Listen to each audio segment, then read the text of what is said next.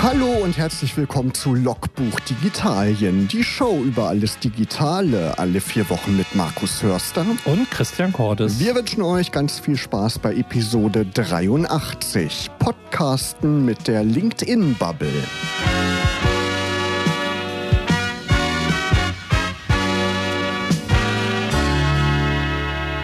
Und damit hallo Christian und willkommen im neuen Digitalienjahr. Grüß dich, bist du gut reingekommen ins neue Jahr? Völlig verkabelt, ja, bin ich gut reingekommen. Sehr gut. Sehr Nicht gut. verkatert, verkabelt. Verkabelt, genau, so ist es eben in Digitalien.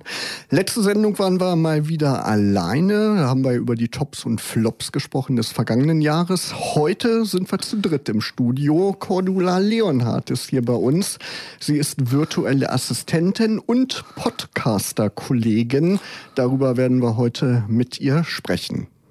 Genau, wir freuen uns, dass du da bist. Hallo, willkommen. Ja, hallo, ich freue mich, dass ich hier sein darf. Und wir wollen mit dir natürlich starten, Christian, wie immer mit unseren Gästen, mit unserem traditionellen Kennenlernspiel. Wir haben heute insgesamt 15 Begriffe oder mhm. Begriffspaare vorbereitet und du entscheidest dich einfach für einen dieser beiden Begriffe. Wollen wir mal starten? Ja, gern. Dann beginne ich mal mit der ersten Frage. Android oder iOS? Android. Windows oder macOS? Windows. Hawaii oder Thunfisch? Auf der Pizza. Ah, dann Thunfisch. Kaffee oder Mate? Doppelt Kaffee. Muss man haben im Büroalltag, oder? Genau. Design oder Code? Code. Reichweite oder Interaktion? Interaktion. Blue Sky oder Threads? Das sagt mir beides nichts. Benutzt du beides gar nicht? Okay. Nee. Also du bist bei LinkedIn schwerpunktmäßig ja. eben unterwegs, genau. Auto oder ÖPNV? Auto. Spiegelreflexkamera oder das Smartphone? Smartphone. Hosenanzug oder Hoodie? Hoodie. Mail oder Messenger? Mail. Kreative Intuition oder künstliche Intelligenz? Oh, beides. Beides je nach ähm, Aufgabengebiet. Okay, werden wir vielleicht nachher noch ein bisschen tiefer einsteigen. Eule oder Lerche, chronobiologisch gesehen? Ähm, dann Eule. Tablet oder der Laptop? Laptop. Und Radio oder Podcast? Podcast. Als Podcasterin konnte ich mir diese Antwort denken. Logbuch Digitalien, vielleicht an dieser Stelle auch nochmal der Hinweis, gibt es auch als Podcast unter logbuch-digitalien.de und überall, wo es Podcasts gibt. Cordula, steigen wir ein in unser Gespräch. Ich habe ja schon zu Beginn erwähnt, du arbeitest als virtuelle Assistentin, hast dich in diesem Bereich ähm, selbstständig gemacht. Wie bist du mit diesem Arbeitsfeld, mit dem Thema virtuelle Assistenz denn mal in Berührung gekommen? Ja, in der Tat bin ich auch mit einem Podcast dadurch in Berührung gekommen. Ich wollte damals im Bereich Assistenz mich äh, wieder umbewerben und hatte zu der Zeit sehr gerne Podcasts gehört, habe das Wort Assistenz einfach mal ins Suchfeld eingegeben und bin ganz durch Zufall auf den Podcast von Julia Theresa Kohl Office Geflüster gestoßen und da ging es um die virtuelle Assistenz. Okay, wenn man vielleicht ähm, die Folge, welche Folge war das? Irgendwas in den 70ern im September 2023 verpasst hat, da hatten wir die Nina von Wichelhaus. Sprechen wir nachher auch nochmal drüber zu Gast. Die hat ja schon mit uns über virtuelle Assistenz gesprochen. Auch wenn wir das mit ihr schon besprochen haben, aber vielleicht hat der ein oder andere Hörer die Folge nicht gehört. Kannst du nochmal kurz erklären, was ist denn überhaupt virtuelle Assistenz?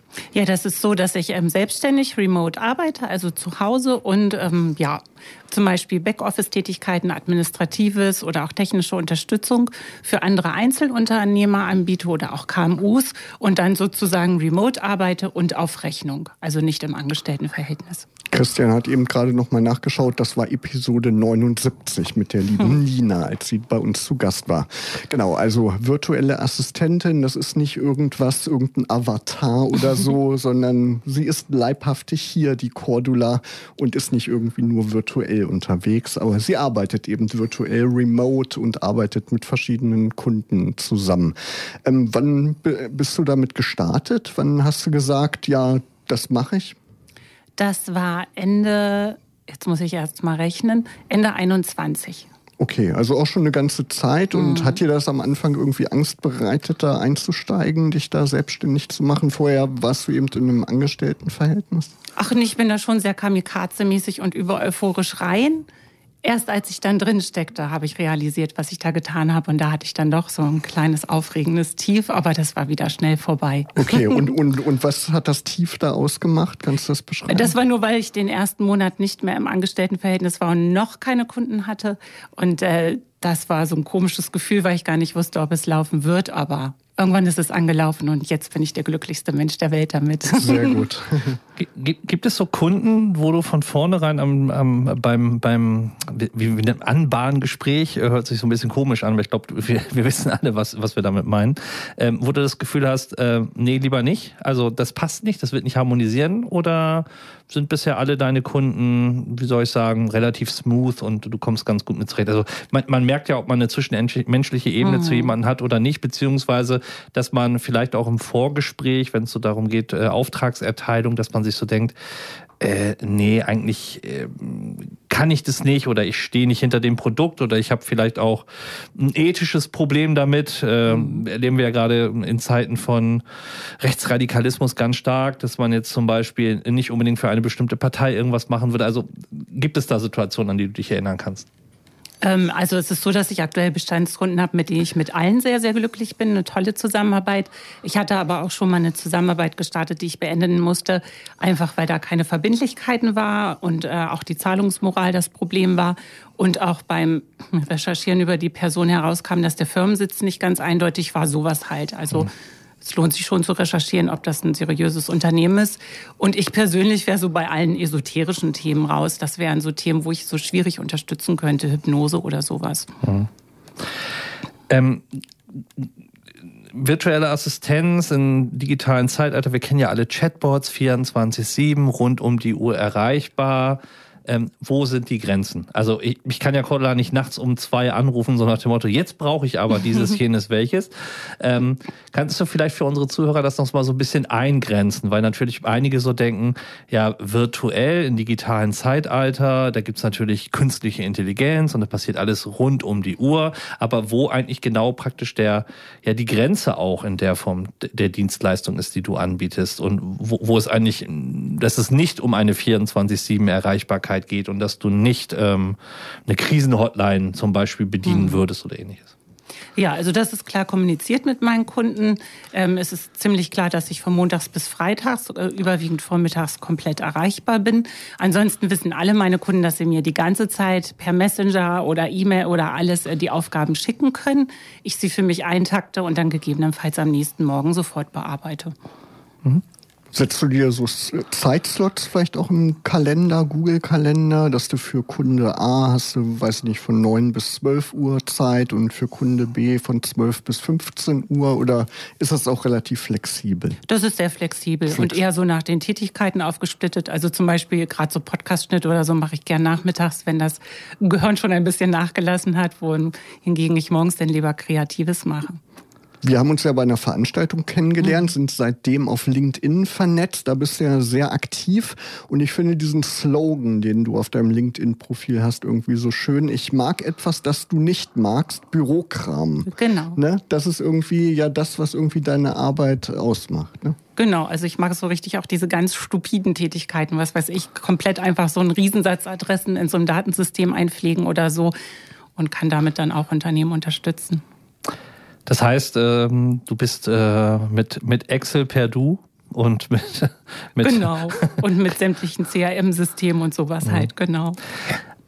Hat sich denn, wenn, wenn du diese Büro, diesen Bürokram siehst, hat sich da in den letzten Jahren etwas verändert? Also wir, wir, wir lesen ja im digitalen Zeitalter sehr viel Leute faxen weniger, E-Mail wird so ein bisschen weniger, weil halt wie gesagt ein Messenger da ist oder an, oder andere Kommunikationstools wie Slack. Also wir haben ja auch so eine Veränderung von von Arbeitsroutinen und Arbeitsgewohnheiten oder ähm, bei den Zeitungen merken wir das ja zum Teil auch. Immer weniger Leute schreiben Leserbriefe und dieses ganze, diese schriftliche Korrespondenz quasi nimmt ja nimmt ja ab. Merkst du das auch, dass so, wenn ich sag mal vom Start, wenn du sagst 2021, ähm, da war prozentual das Thema Mailing noch viel mehr als jetzt 24 oder wo hat es so Tendenzen der Verschiebung in den drei Jahren gegeben, die du mhm. jetzt schon so absehen kannst? Also es geht auf jeden Fall mehr in die Richtung Automatisierung.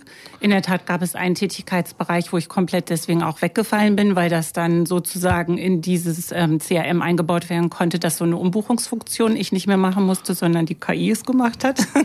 aber auch was du meintest mit Kommunikation hat sich bei einem Kunden zum Beispiel jetzt entwickelt, dass es erst über einfach per E-Mail lief, jetzt aber auch über seinen CRM, wo wir die Aufgaben drin haben und dort auch direkt in den Aufgaben miteinander chatten, ja. Genau, die Tools werden ja immer ausgefeilter, ja, ne? das kennen wir ja. Mhm. Und ähm, wenn du nochmal so guckst, die, wir haben ja durch diese vielen Tools und ähm, überall Internetverfügung, wir reden über mobiles Internet, über Flatrates und Co., haben sich auch die, wie soll ich sagen, die Ansprüche an Reaktionszeiten ein Stück weit verändert. Also früher man kennt das ja noch früher, hat ein klassischer Brief in so einer Behörde oder auch in, in, in, in, bei einem Arbeitgeber, der kam dann in die Posteingangsstelle, dann wurde ein Stempel drauf gekloppt, dann wird das in irgendeine Mappe gepackt, dann ging das erstmal durchs Haus und bis das bei dem Sachbearbeiter dann auf dem Schreibtisch lag und er die Mappe aufgemacht hat und reingeguckt hat, das konnte mal zwei, drei Tage dauern. Heutzutage haben wir eine E-Mail, da erwarten wir das ja, dass am besten sofort schon die Rückantwort kommt. Und ähm, hat sich hat sich da auch etwas an der, wie soll ich sagen, an der Haltung der Kunden in den letzten Jahren nach deiner Meinung geändert? Also hast du das Gefühl, naja, einige erwarten schon, dass es eine, dass es schneller und so eine Art Arbeitsverdichtung gibt oder sind auch welche dabei, die sagen, nee, mir geht es gar nicht um die Schnelligkeit, sondern mir geht es mehr um diese Frage von, von Qualität oder auch von, von, von Messbarkeit der Qualität der, der Arbeit? Hm. Also ich glaube, dadurch, dass es bei mir Bestandskunden sind, geht es ganz viel um das Thema Verlässlichkeit. Und da Sie wissen, dass keine Aufgabe untergeht, ist es, glaube ich, nicht so das Problem. Ich glaube, wenn da eine Unsicherheit bestände, kämen auch öfter Rückfragen. Aber von daher kann ich das nicht beobachten, nee. Aber gerade durch so Sachen wie Lesebestätigung, ja. ne, da fühle ich mich persönlich immer irgendwie gestresst, wenn man dann ähm, weiß, das Gegenüber, das hat gesehen oder der, die hat gesehen, dass die Nachricht gelesen wurde und dann fühlt man sich irgendwie immer genötigt, sofort zu antworten. Aber das muss man, glaube ich, auch so ein bisschen ablegen. Ne? Mhm. Genau. Ja, es ist, es, ich finde ja immer diese, diese Loop-Schleifen halt sehr nervig. Äh, re, re, re, forward, forward, forward. Bei also, E-Mail, genau. Ne, also wo man ja. von, von vornherein sieht, du wirst da in irgendwelche Prozessketten reingeschmissen, damit derjenige sagen kann, aber ich habe dir das ja irgendwie mal gesagt. Aber ich sag mal, kein Schwein liest das oder hat das noch vor Augen, sondern man poppt ja erst hoch, wenn man direkt angesprochen wird und was sagt Max Mustermann dazu, so nach dem mhm. Motto.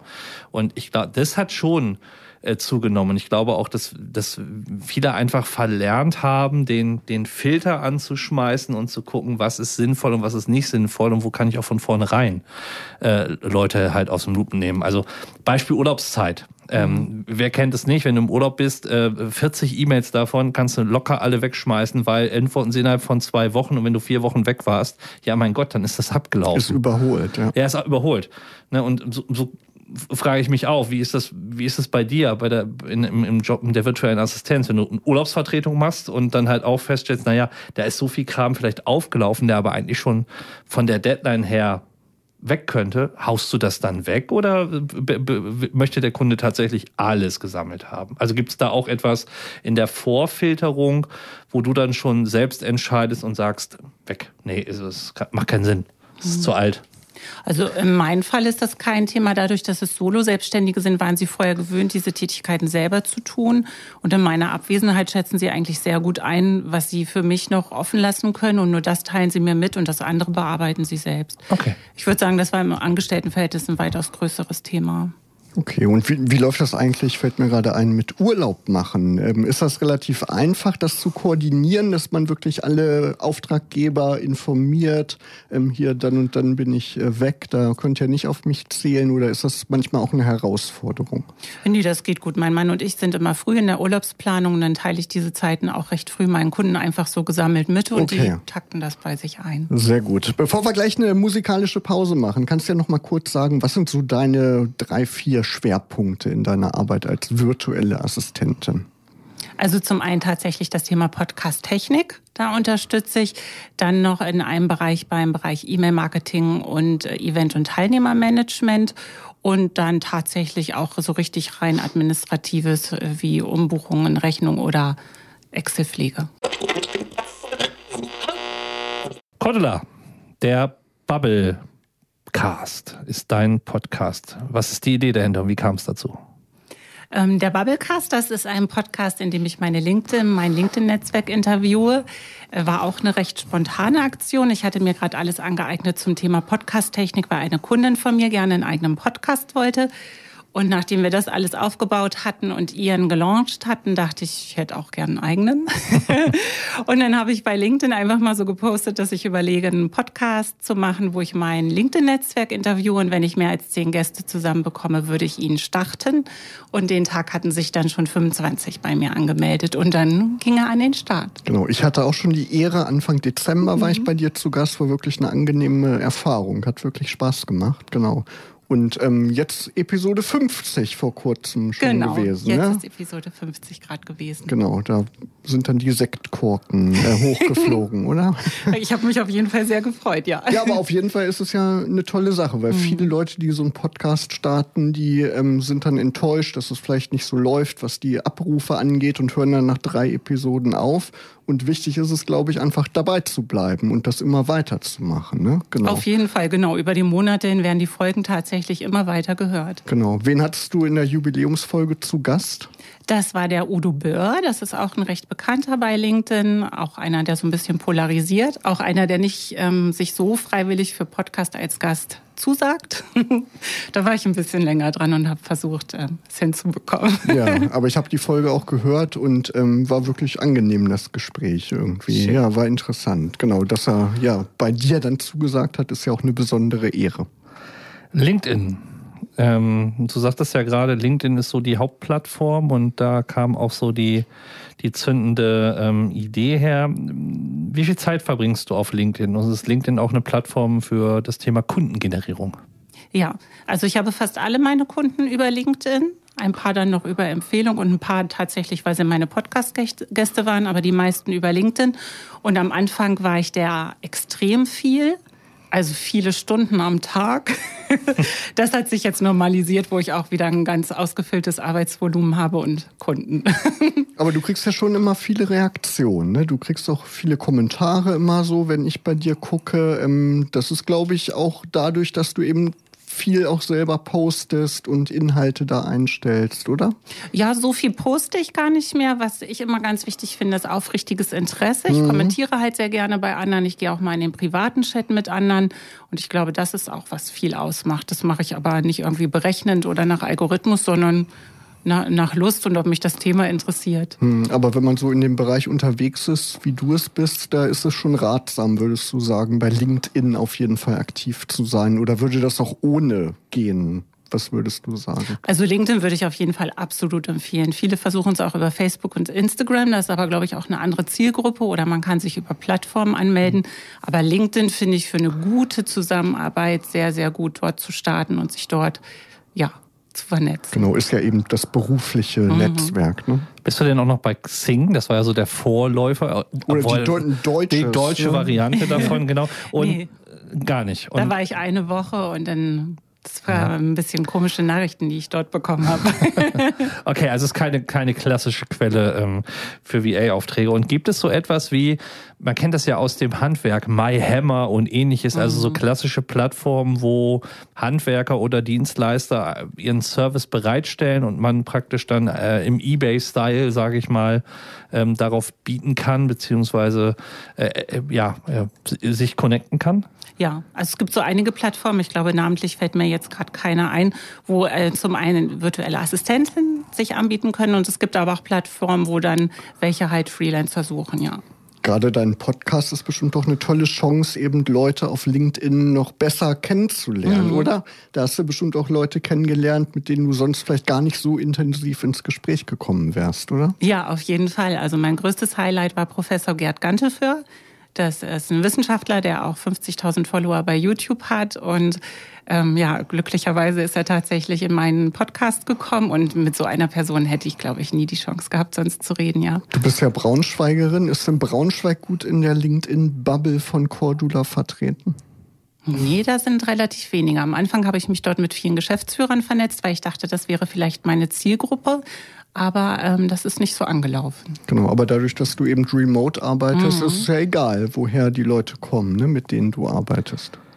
Du sagtest ja auch gerade, dass du für, also du, du, hast mit dem Podcasten angefangen, weil du für eine erste Kundin ein mhm. Podcast-Projekt äh, umgesetzt hast. Und ähm, das ist ja so ein bisschen das Thema Corporate Podcasting, also für Unternehmen Podcasten. Ähm, wir machen das ja eher ich will jetzt nicht sagen, OK, das ist jetzt kein Unternehmen. Doch, ja, nee, nee eigentlich nicht. Wir machen es journalistisch. Genau, wir machen es journalistisch, das ist ein Unterschied. Ähm, wo, worin siehst du quasi, wenn jemand auf dich zukommt und sagt, ich bin Firma XYZ und ich will jetzt auch podcasten? Weil das machen jetzt ja ungefähr alle, so nach dem Motto. Und ähm, was wäre so die erste Antwort? Also ist alles wie würde man sagen, podcast-able und kann, kann, man alles mit, mit Sprache und Ton ähm, so deiner Meinung nach auf die Spur bringen? Oder würdest du auch bestimmten Bereichen sagen, na ja, ich sag mal, jetzt kommt Bestatter XYZ um die Ecke, ähm, das ist vielleicht ein Thema, was eher was mit Pietät zu tun hat oder das machen wir, das, das ist schwieriger umzusetzen oder dass du auch ähm, schon merkst, dass der Kunde eigentlich, ja, wie soll ich sagen, ähm, zwar hinter seinem Produkt steht, aber dass das Produkt jetzt, sage ich mal, rein sprachlich gesehen, emotional gar nicht so etwas aufbauen kann, dass jemand das irgendwie äh, über einen Podcast äh, sich erschließen kann. Also gibt es da auch Grenzen in deiner Erfahrung nach? Also sind mir so noch nicht untergekommen. Und jetzt, wo ich so drüber nachdenke, wo du es ansprichst, habe ich eigentlich das Gefühl, man kann über alles einen Podcast machen. Es kommt dann, glaube ich, auf die Form an, wie es kommuniziert wird. Aber ich denke schon, dass es da keine Grenzen gibt. Dann, dann lass uns mal ein Experiment machen. Oh. Ich, bin, ich, ich, bin ein Schlachter, eine Schlachterei, ja. ein Metzgereibetrieb. Wie würdest mhm. du mich dazu catchen, äh, einen Podcast zu machen? Oh wow, wie würde ich dich so catchen? Es wäre auf jeden Fall interessant, dass man vielleicht den Beruf des Schlachters wieder besser darstellt, mhm. der in der heutigen Zeit ja nicht mehr so positiv angesehen ist. Dann den Handwerksberuf an sich äh, was man dort auch alles lernt, weil das ist ja weitaus mehr als einfach nur Tiere töten, sondern es steckt eine Menge hinter. Also ich denke, da würde man eine gute Menge an guten Folgen zusammenbekommen. Auch so das Thema Veganer und Veganismus und mhm. die Kritik, äh, Umweltschutz ist natürlich immer ein Thema und äh, Tierhaltung an sich. Ja. Ja, gab ja gerade in der Corona-Zeit eine echte Flut an Podcasts. Mhm. Als, als, wir gestartet sind 2017, war es ja noch so relativ in den Anfängen, gerade in Deutschland. Weltweit war es natürlich schon größer. Aber in der Corona-Zeit gab es so eine Riesenflut. Ist es auch umso schwerer geworden, irgendwie da herauszustechen? Wie ist da deine Erfahrung? Kann ich mir schon vorstellen, doch. Es gibt so viel. Also ich glaube, es ist schon wichtig, dass man parallel auch gutes Marketing macht. Ich kann mir nicht vorstellen, dass jemand einfach so durch Zufall aus dem, auf diesen Podcast kommt und denkt, ach, den höre ich jetzt immer. Es ist schon wichtig, ihn zu präsentieren. Genau, das Marketing ist wahrscheinlich sogar noch wichtiger als die Aufnahme, ne? dass mhm. man den verbreitet. Wie, wie wichtig ist Kunden so generell eine große Reichweite zu haben? Geht es denen darum oder wollen die einfach einen Podcast machen, weil es auch cool ist oder so, sowas zu haben und man kann sagen, man hat einen eigenen Podcast? Also die, die ich kenne, da geht es erstmal darum, einen schön zu haben und etwas präsentieren zu können und sein Herzensthema präsentieren zu können. Klar sind Zahlen irgendwann ein Thema. Aber ähm, dadurch ähm, habe ich bei allen gemerkt und bei mir auch, dass dadurch, dass man dadurch so besondere Menschen kennenlernt, entwickelt man auch irgendwann so eine Liebe für seinen Podcast, dass einem auch ähm, einfach die Zahlen egaler werden. Und das Thema Kontinuität ist ja auch wichtig. Also musst du manchmal deine Podcaster-Kunden auch zum jagen, tragen, uns wieder daran erinnern, dass wir wieder eine neue Folge produziert werden müssen. Also dass das ist nicht nur, du hast mal ein oder zwei Folgen aufgenommen und dann reicht's fürs Leben, sondern dass es auch etwas ist, was man kontinuierlich betreuen muss, damit man halt auch den Hörerstamm erweitert und und und. Also ist, ist da auch das Verständnis deiner Erfahrung nach da oder ist es so, dass einige sagen, nö, einer reicht, der ist dann auf unserer Internetseite runterzuladen, man kann uns hören, das reicht uns. Nee, das Verständnis ist da. Und dadurch, dass meine Gäste ja auch Interviewgäste haben, entwickelt sich das auch, dass sie dann ähm, gleich mehrere Interviews hintereinander haben und die Folgen da sind. Und wir haben auch einen Veröffentlichungsplan, also mit dem einen Kunden im Excel, mit dem anderen in Trello. Und dann ist klar, zu wann welche Folge wieder stehen muss. Wie gehst du denn daran, wenn du diesen Bubblecast machst?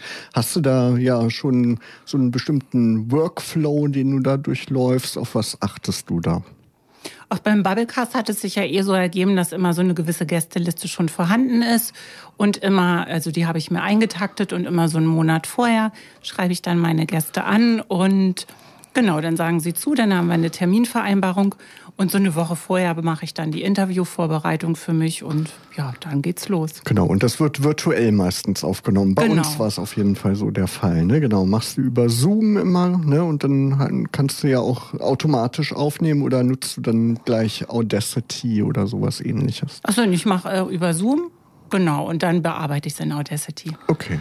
Hast du denn auch schon mal das Problem gehabt, dass, ähm, also wir sind jetzt ja hier drei physisch im Studio und können uns gut auf die Technik verlassen, aber Internet in Deutschland ist ja auch mal kann ja auch mal brüchig sein oder wenn die Verbindung halt nicht so gut ist, ist es auch schon mal vorgekommen, dass du es abbrechen musstest und ähm, dann verschieben musstest, weil halt, wie gesagt, der Internetprovider des Laptop äh, gefahren hat oder oder oder also diese klassischen Remote-technischen Problemchen, die halt einfach auftreten können. Mhm. Also bei mir persönlich ist es noch nicht passiert, aber bei KundInnen von mir, die mussten schon Termine verschieben. Oder auch gerade, ne, was Sicherheitssysteme angeht, äh, viele arbeiten auch mit Zencaster, wo sie die Interviews aufnehmen und das bloggen halt auch einige Firmen Server Server. Ah, okay, alles klar. Mhm. Und dann gibt es überhaupt gar keine Verbindung. Dann nee. muss man eine neue technische Lösung eben finden. Ne? Genau. Oft ist das Problem ja auch, die Leute benutzen ihr Laptop-Mikro, dann klingt das nicht so toll. Ne? Ist das manchmal schwierig, da mit den Leuten vorher zu sprechen? Benutzt das und das Mikro oder läuft das meistens ganz gut? Also wir weisen schon darauf hin, aber trotzdem haben manche ihr Laptop-Mikro, ja. Aber wenn ich das so höre, bitte ich halt, ne, dass sie vielleicht dichter rangehen und ähm, zur absoluten Not kann man es hinterher nochmal die Folge in Adobe Enhance packen und dann wird es ein bisschen schicker. Genau, Bubblecast, meine LinkedIn-Bubble zu Gast im Podcast heißt der erste Podcast mhm. von Cordula. Und vor kurzem hast du einen weiteren Podcast gestartet mit Nina von Wichelhaus, war in Episode 79 bei uns zu Gast. Worum geht es da und wie heißt der Podcast? Ja, der Podcast heißt VA Happiness und da geht's komplett um die virtuelle Assistenz, weil Nina äh, genauso fröhlich ist in diesem Job wie ich. Deswegen haben wir ihn auch VA Happiness genannt und ähm, erzählen dort halt von unserem Job und sprechen auch alles an, wie unser Alltag aussieht, welche Hürden man hat, aber wie gut man da auch wieder rauskommt. Genau, ich habe auch schon ein paar Mal reingehört. Ihr versprüht immer gute Laune irgendwie. Das ist total erfrischend, das anzuhören. Ähm, wie macht ihr das? Trefft ihr euch dann regelmäßig einmal die Woche oder wie läuft das? Wann nehmt ihr das auf? Nina und ich haben einen Termin im Monat, auch über Zoom dann, wo wir vier Folgen hintereinander aufnehmen, mittlerweile auch mit Gast, also drei Folgen Nina und ich und eine mit Gast. Nehmen ein Stück alles auf und ja, dann wird es in Ruhe bearbeitet und hochgeladen für den nächsten Monat. Gast dann auch remote oder auch mal vor Ort? Nee, auch remote, auch über Zoom. Auch über Zoom. Mhm. Genau, hast du auch schon reingehört, Christian, in VA Happiness. Ja, die ersten beiden Folgen und dann bin ich, äh, hatten wir im Vorgespräch, bin ich so gerade so ein bisschen abgekommen, ähm, äh, weil ich gerade einer anderen Leidenschaft etwas mehr fröne. Okay, dann kannst du dann später Binge-Listening. Gibt es das Binge-Listening statt Binge-Watching? Also ich bin ja grundsätzlich, das, ich bin ein Podcast-Hörer, der so mit 1,5 äh, seine Podcasts hört. Also ähm, ich höre das immer sehr schnell.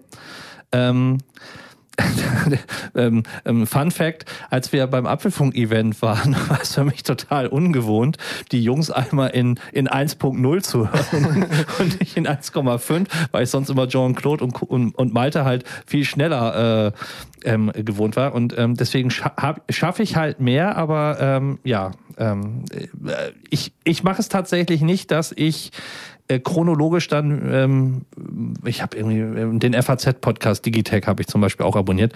Da habe ich irgendwie noch 20 Folgen offen, aber ich höre die nicht nacheinander ab. Irgendwann verfallen die und ich guck dann, steig dann irgendwann wieder ein. Also so mache ich das eigentlich mit allen Podcasts. Genau, Jean-Claude Frick, Malte Kirchner waren bei uns ja auch schon zu Gast, die Apfelfunker und die haben jetzt seit ein paar Jahren wieder in Wolfsburg mal wieder ein Fan-Treffen veranstaltet. Im, Im, Oktober war das. War wirklich eine schöne Geschichte. Sind, glaube ich, so um die 50 Leute da mhm. gewesen. Ne? Ganz Menge. Ist ja einer der größten Tech-Podcasts. Da streben wir natürlich auch hin, Christian. Genau. In einer eurer neuesten Folgen, die ich gehört habe, da habt ihr ja über die Tools gesprochen, die ihr so in eurer täglichen Arbeit äh, nutzt. Ähm, willst du vielleicht so drei Tools mal vorstellen, die so am wichtigsten sind in deiner täglichen Arbeit als virtuelle Assistentin? Mhm. Gerne. Also das zum Beispiel Trello. Darüber organisiere ich auch den Podcast mit Nina, auch mit einem Kunden von mir. Darüber kann man ja so ganz tolle Boards erstellen und drin werkeln. Genau, das ähm, dann meine absolute neue große Leidenschaft seit ein paar Monaten immer auf meinem Rechner gewesen, nie genutzt, jetzt verliebt OneNote, Microsoft OneNote. da organisiere ich mein Business privat komplett. Ja, und was würde ich als, was, was nutzen wir als drittes? So, was sind so viele? Ja, auf jeden Fall ganz groß Audacity ne, zum Bearbeiten der Podcasts. Genau, ja, und da lernt man ja auch voneinander. Ne? Wenn Nina dann irgendein Tool nennt, was du noch nicht mhm. kennst, das kannst du dann übernehmen. Und vielleicht gibt es auch Zuschriften von Hörerinnen. Gab es das auch schon mal bei euch? Nee, da kam noch nichts, aber dadurch, dass sie manchmal Gäste sind, ne, unterhält man sich ja. und dann lernt man wieder ein neues Tool kennen. Genau. Christian. Meine drei Tools?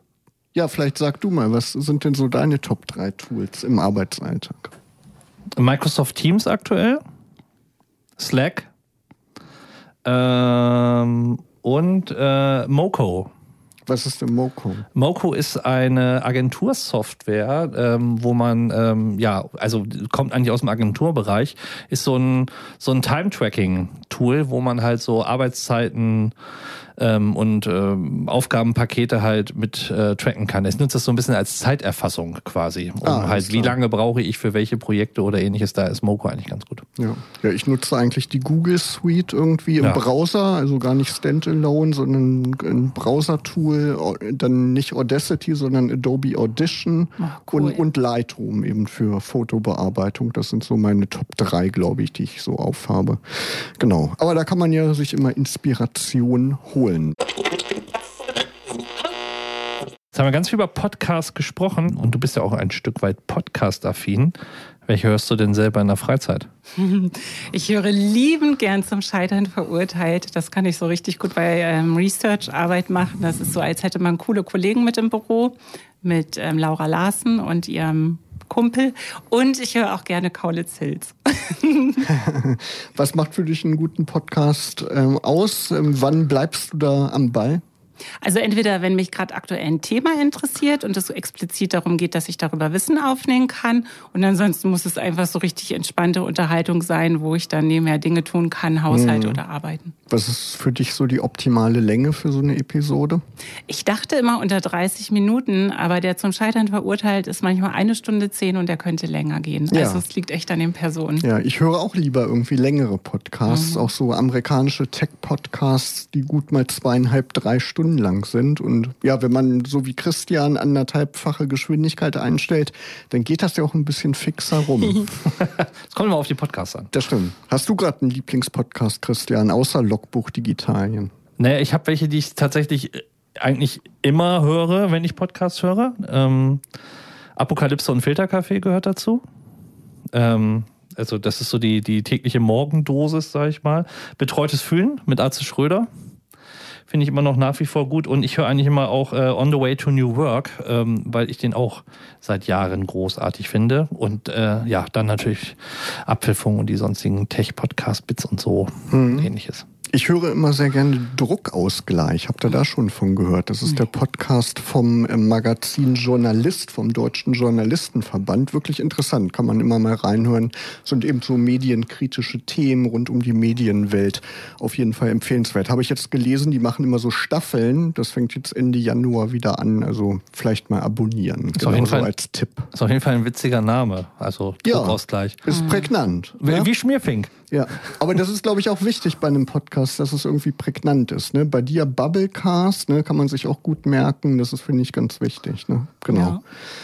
Ja. ja. Und du bist nicht nur Podcasterin, habe ich gesehen, du bist auch sportlich unterwegs. Vielleicht äh, zum Ende der Sendung. Ähm, worum geht es da? Was machst du gerade? Ja, aktuell gibt es ein ganz großes Thema Laufen. Zusammen mit zwei Freunden ähm, hatten wir uns ähm, für den Berlin-Marathon dieses Jahr beworben und dort landet man im Lostopf, wenn man okay. kein guter Sportler ist. und wir hatten einfach Glück und wurden gezogen und sind jetzt als Gruppe am 29.09. in Berlin zu meinem ersten und hoffentlich auch letzten Marathon. Ja, vielleicht kommst du doch auf den Geschmack. Aber äh, was ist denn ein, ein definierter guter, also Sportler, sagen die dann, du musst in einer gewissen, ich habe von Marathon null Ahnung, außer dass es 42 Kilometer sind, das weiß ich noch, aber musst du da eine gewisse Zeit äh, ja. äh, äh und wie, nachweisen? Ja. Ja, wie weiß man das denn nach?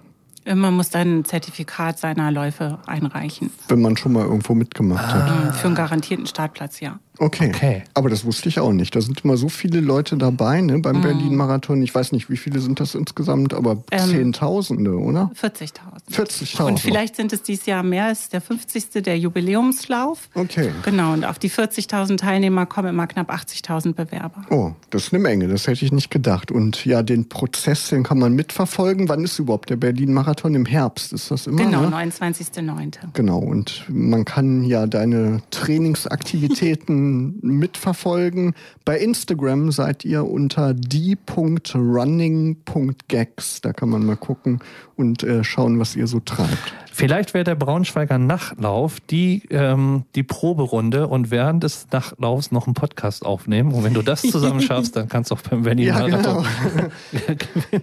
Ja, das wäre doch was. Auch oder beim Berlin-Marathon eine Podcast-Episode für deinen Bubblecast aufnehmen, so als Special. On the Run heißt die dann. On the run, genau. Müsste man überlegen. Ich glaube, dann hört man mich zu sehr schnaufen. Ja, wir drücken auf jeden Fall ganz fest die Dankeschön. Daumen, dass du das schaffst. Und dann, ja, 42 Kilometer ist schon eine ganze Mhm.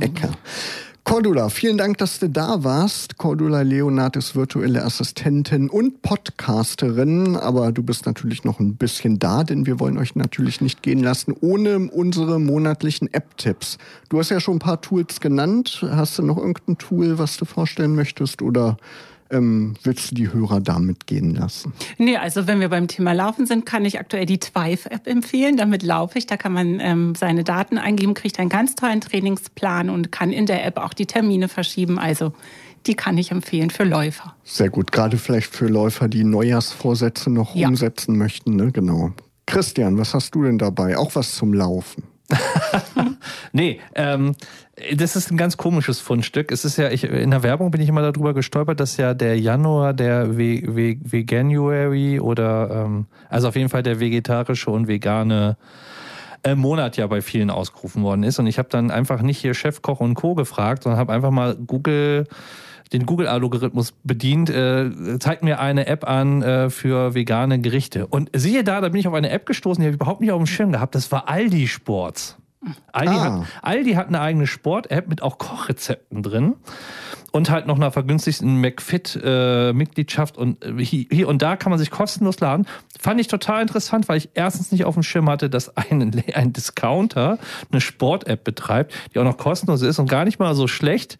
Deswegen fand ich das einen relativ guten Pick für heute wert, sich das mal anzugucken. Genau, was es nicht alles gibt, dann musst du mal über deine Erfahrungen berichten. Ja, ich warte noch auf Lidl Pannenhilfe oder auf, äh, auf Kaufland Pizza Service oder I don't know. Oder das nächste Mal irgendwas kochen, was die App vorschlägt und dann bringst du das mit und dann können Ja, wir ja. das hier testen, Christian. Dann komme ich wieder. Ich habe auch einen Tipp dabei, Podcast bezogen. Cordula hat es vorhin schon angesprochen. Von Adobe ist das Ganze. Podcast.adobe.com. Also eine Web-App gibt's glaube ich, nicht fürs Handy. Ne? Ist eine Web-App, also kann man im Browser aufrufen. Muss man sich für registrieren, ist ja kostenlos. Ne? Kann man auch kostenlos grundsätzlich nutzen. Und das ist ein Tool, um ja seine Podcast-Aufnahmen zu optimieren, zu enhancen, wie das Ganze so schön heißt. Ich habe das letztens ausprobiert mit einer etwas älteren Aufnahme, wo Hall drauf war, relativ viel Rauschen und das funktioniert echt gut. Und wenn man dafür bezahlt, dann kann man sogar auch einstellen, wie viel das ganze Effekt haben soll und ähm, wirklich ja eine schöne Sache, was uns künstliche Intelligenz eben so bringt. Ne? Ja. Genau. Und das werden wir auch weiter beobachten in diesem Jahr von Logbuch Digitalien, Christian. Cordula, nochmal vielen Dank. Die nächste Ausgabe Logbuch Digitalien gibt es am 20. Februar. Und bis zum 20. Februar wünschen euch Markus Hörster Und Christian Cordes. eine schöne digitale Zeit.